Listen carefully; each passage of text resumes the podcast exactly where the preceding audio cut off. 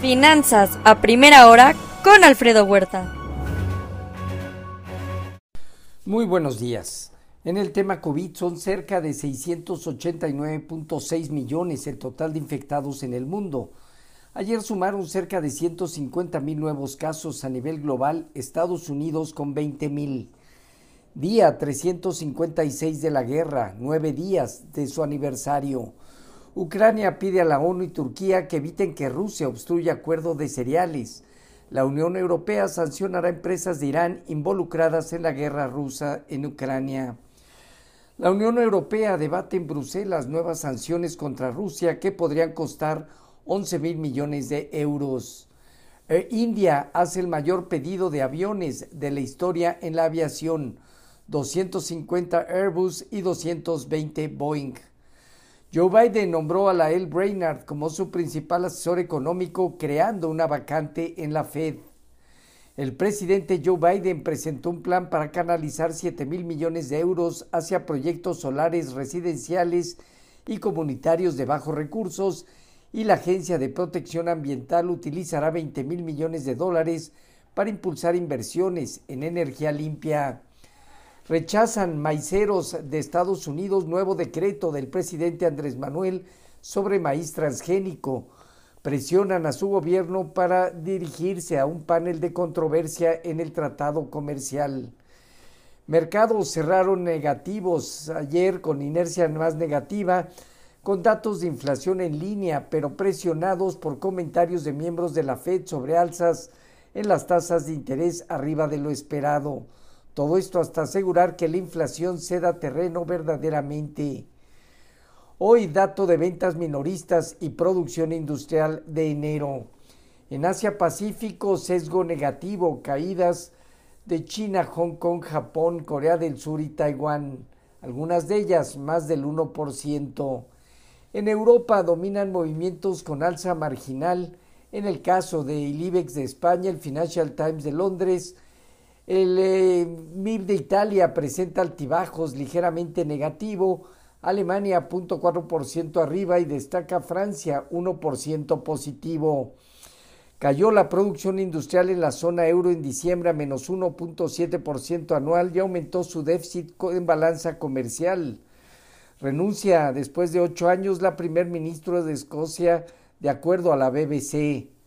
En Reino Unido la inflación en enero descendió al 10.1% y los precios al productor al 13,5% anual. En España la inflación rebotó al 5.9% anual por aumento en gasolina y la subyacente marcó su mayor nivel en 36 años. En divisas hoy, un índice dólar arriba 0.3%, el euro en 1,072 abajo 0.1% y es la libra que sigue con mucha volatilidad. Hoy pierde 0.8% en 1,28. En materias primas, el petróleo abajo de alrededor del 1%. El WTI en 78 y medio dólares por barril se está afectando por los aumentos importantes en las reservas de Estados Unidos de crudo. En el metales, el oro en 1844 dólares baja el 1.1%, el cobre 1.4% abajo y la plata 1.8% negativa. Ayer jornada mixta en las bolsas de Estados Unidos, donde el Nasdaq resistió embates por una nueva presión sobre posibles aumentos en tasas de interés y el riesgo inflacionario futuro. El dólar terminó estable y se presionó un poco al alza la curva de bonos del Tesoro.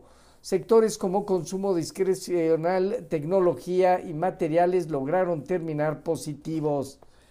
El, el Dow Jones se parte prácticamente de los 34.089 unidades. Hemos dicho entre este nivel y los 34.600 presenta zona de prueba. El Nasdaq en 11.960 unidades tiene hacia 12.250, 12.500 puntos, zona a aprobar también. Y el Standard Poor's en 4.136 unidades, marginal baja, tendrá en 4.200 puntos también zona de prueba. El rendimiento del bono a 10 años se colocó arriba de 3.75 hoy.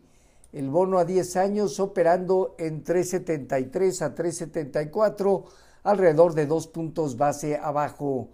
Respecto a nuestros eh, mercados, el peso mexicano terminó en 18.51 a la venta, apreciándose 0.3%.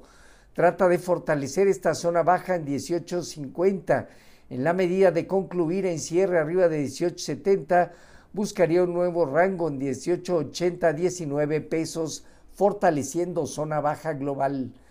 Fondeo diario, papel gubernamental y bancario cercano al 11%, latía 28 días en 11.24.